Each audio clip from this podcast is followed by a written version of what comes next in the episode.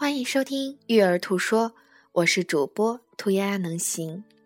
今天为大家带来的是正面管教系列，关于隔代养育中的感激和原谅。Stephen Glenn，他的书中有这样的一段话，想分享给所有我们的为人父母者。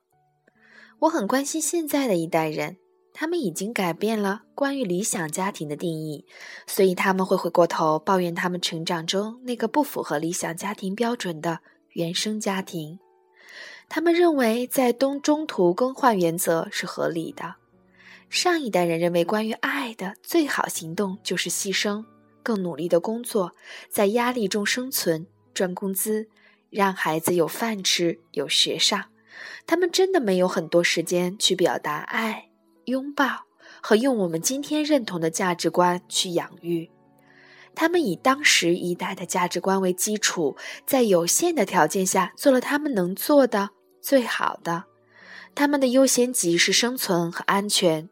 他们做了很好的工作，让我们现在大部分人可以有时间关注除了生存和安全之外位于其他优先级的事情，比如情感上的安全。我们生长在一个更安全的社会，可以让我们更关注事情是否符合我们现在的价值观。我想，有些很重要的课程，就是我教会我们原谅父母，以及接受我们要承担起自己生活和选择的责任。还记得，在我的正面管教课堂上，也邀请了我的母亲去参加。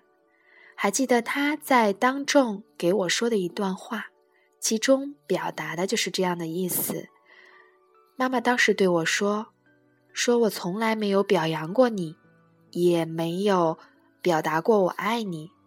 但是是因为我们那个年代决定的。他希望我能原谅他，并当着所有上课的人说我爱你。”我记得当时课堂上所有人都哭了，所以呢。其实从那件事之后，我就没有隔代养育的分歧的这个焦虑了，是因为真心并不是我们的父母不想好好做，而是他们生长的这个年代，就像刚才这段文字中说的，